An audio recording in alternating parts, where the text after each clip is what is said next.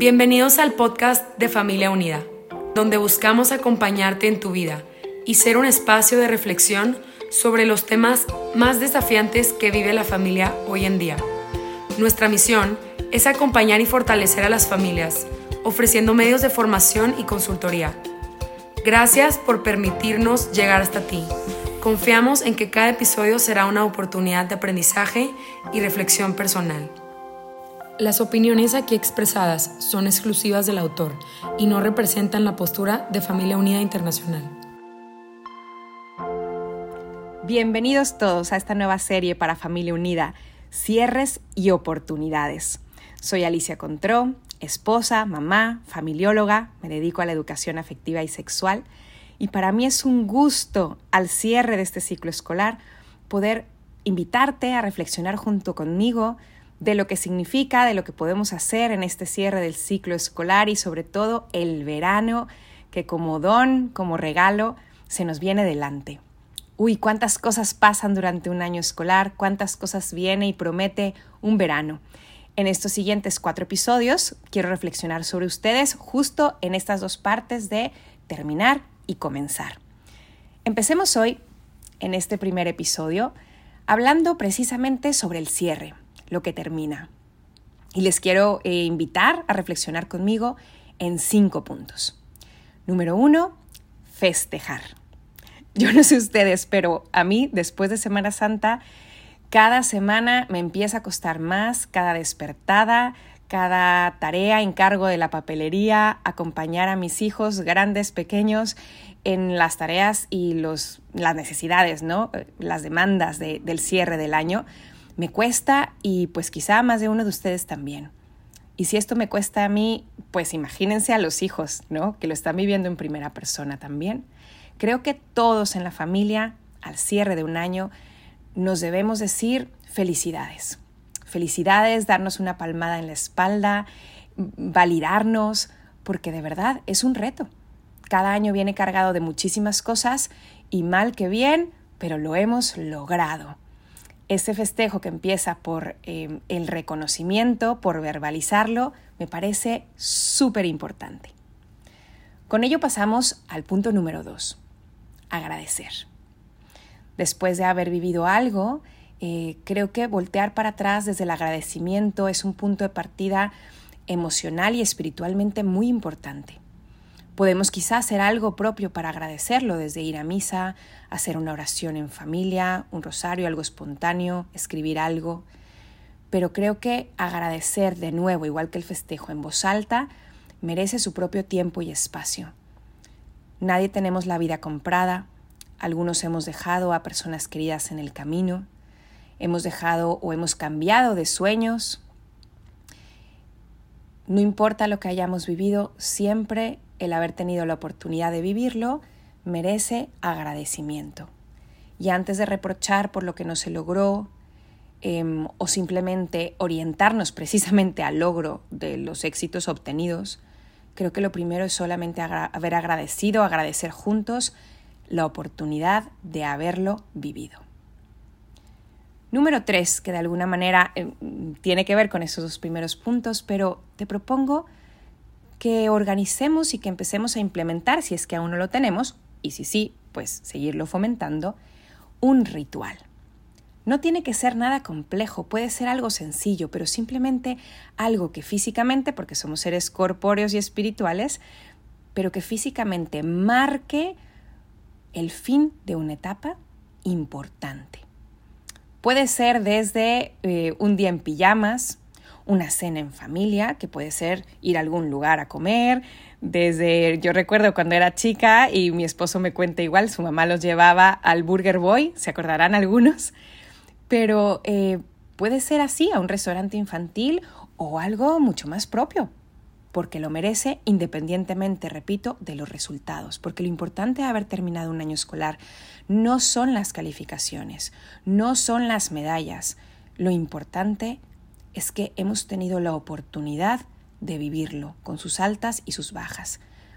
Y esa validación a los hijos les enseña algo importantísimo, y es que lo más valioso de la vida es que la tenemos y que nosotros como familia somos parte de ella para poderla compartir y no queremos más a nuestros hijos ni a nuestro esposo porque le hayan aumentado el sueldo o porque yo haya tenido un ascenso o porque mis hijos sean reconocidos de tal o cual manera en la escuela. No, nos queremos por como estamos en, en lo que somos.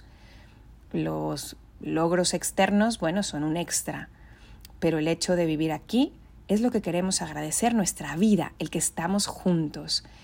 Y repito, ¿qué más puede ser este ritual? Pues ya hablaba de justo ir a misa juntos, o hacer una oración en familia, o tener un paseo familiar. Cuando esto se vuelve un ritual, se vuelve parte de la memoria colectiva de la familia y serán a estos recuerdos importantes a los que nuestros hijos regresarán con el paso del tiempo. Estos rituales, al terminar, cosas importantes como hoy, pues justo, el cierre de un ciclo, un ciclo escolar que es importante para todos. Cuatro, salir al encuentro.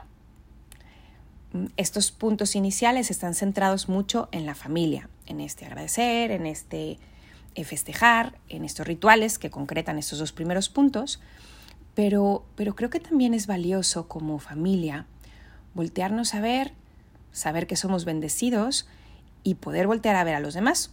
Concretamente se me ocurren eh, tres maneras. La tercera va a tener que ver con lo que veremos en uno de los siguientes episodios. Empezar por ver qué uniformes nos quedan y cuáles no, sacar aquellos uniformes que no nos quedan para poderlos donar.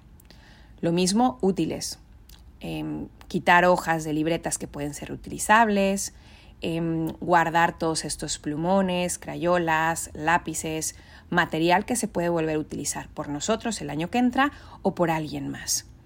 Y papás, nos recomiendo mutuamente que esto, número uno, no lo haga mamá, ni la persona que a lo mejor puede ayudarte en tu casa. O que los hijos se involucren, pero después nada, lo dejen en el pasillo y después se quejen de, ay mamá, ¿por qué me haces hacer esto? Cuando este tipo de actividades no solo los involucramos a los hijos, sino que les permitimos el valor de la entrega, de ver el impacto que eso puede tener en otros, esto genera el círculo completo, porque la generosidad en el fondo es un acto superhumano de salida hacia el otro. Somos seres en relación, nuestro ombligo nos lo recuerda. El ombligo recuerda que una vez estuvimos conectados con otro, con mamá, y nuestro corazón se siente feliz en la medida que sale al encuentro de los demás. El cierre de sacar útiles, sacar uniformes y después irlo a entregar quizá mm, a una maestra de la primaria que tiene a sus hijos pequeños en el colegio y quizá con mucho esfuerzo está mm, pues pagando para tenerlos ahí. Imagínense qué maravilla si llega y le dicen Miss para tus hijos, Para tu salón, o si tenemos una escuela pública cerca de la casa y pues hacemos que nos acompañen para irlo a entregar, o si se los donamos al guardia de la puerta mm, de nuestra escuela, y qué mejor si además lo conocemos por nombre y apellido, o si agregamos una cartita, esto requiere más tiempo, pero bueno, si quieres agregamos una cartita que diga para tus hijos, muchas gracias por tu trabajo. Qué maravilla en un año que cerramos, que festejamos, que agradecemos, poder salir al encuentro del otro. Creo que es una manera preciosa de ayudarles a nuestros hijos y a nosotros mismos a recordar que nos debemos a los demás y al trabajo de otras personas y que además estamos juntos en la batalla. Y número 5, hacer duelos. Porque cerrar un ciclo no solamente tiene que ver con festejos o con ayudar a otros, también a veces son duelos que hay que hacer individual y familiarmente. A veces a mamá le está costando que su único hijo ha dejado el preescolar o la primaria o la secundaria o el más pequeño o el primero a lo mejor a los hijos les agobia la incertidumbre. Yo recuerdo, por ejemplo, en mi propia historia, por alguna razón pasar a secundaria para mí era lo más extraordinario de la vida.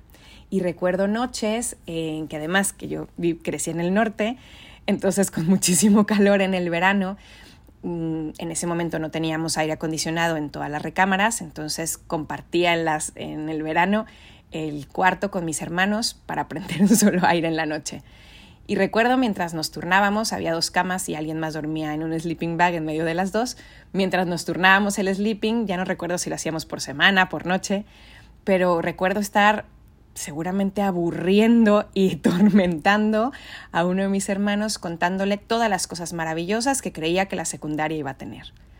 Por alguna razón eso me emocionaba muchísimo. Y sin embargo, el pasar a prepa me parecía una experiencia de terror. Y mientras mis hermanas estaban, mis amigas estaban emocionadísimas, hermanas del alma, eh, por el paso a la prepa, que además mi colegio solo tenía esta secundaria, entonces implicaba a fuerza salir de él a un mundo desconocido, y me moría de miedo. Estos duelos por etapas que terminan de adultos y de hijos son súper importantes. ¿Qué te recomiendo para hacerlos? Bueno, si tienes, si tienes hijos pequeños, una estrategia que puede servir es contar cuentos. Contar cuentos que involucren lo que vemos, lo que pensamos, lo que sentimos, en donde podemos verbalizar tanto lo que sentimos los padres, lo que vemos, pensamos y sentimos, como lo que creemos que nuestros hijos pueden ver, sentir y pensar. Si son hijos más grandes, podemos empezar por verbalizarlo nosotros. Hija, ahora que termina secundaria, no sé, Em, te veo tan grande, veo que serás capaz de lograr lo que viene enfrente, pero a veces me pregunto si te he dado todo lo que necesitas o, o me recuerdo a mí misma, y aquí, ojo, te recomiendo, puedes contar una historia como la que yo te he contado, pero te recomiendo sobre todo después actualizarla, porque no solo tenemos miedo porque éramos niños, sino que eso lo podemos seguir teniendo en la vida adulta y eso ayuda a conectar mucho mejor. Eh, ahora recuerdo cuando me toca enfrentar nuevos ambientes que pienso que no sé si tendré lo suficiente para desempeñarme ahí o para hacer nuevos amigos. Em, y no sé, no sé si cómo te sientas tú. Puede servir eh, mostrar fotos desde la añoranza y volver el ejercicio de agradecer eso que hemos vivido como parte de este duelo, como parte de este cerrar, agradecer las cosas que sí hemos recibido en preparación para lo que viene después. Festejar agradecer, tener rituales que hagan todo esto concreto, salir al encuentro de los demás de manera personal y concreta y hacer duelos padres e hijos de estas etapas que terminan y de esto que se nos abre delante. En la medida que nos involucramos todos en estos puntos, podemos preparar un cierre de ciclo escolar épico. y no épico porque sea necesariamente digno de ponerlo en un libro, da igual, porque es el libro de nuestra propia familia y eso es lo importante. Ojalá que la medida que cerremos de la mejor manera posible, nos podamos abrir también a las oportunidades que un verano nos ofrece. Y de esto hablaremos en los siguientes episodios.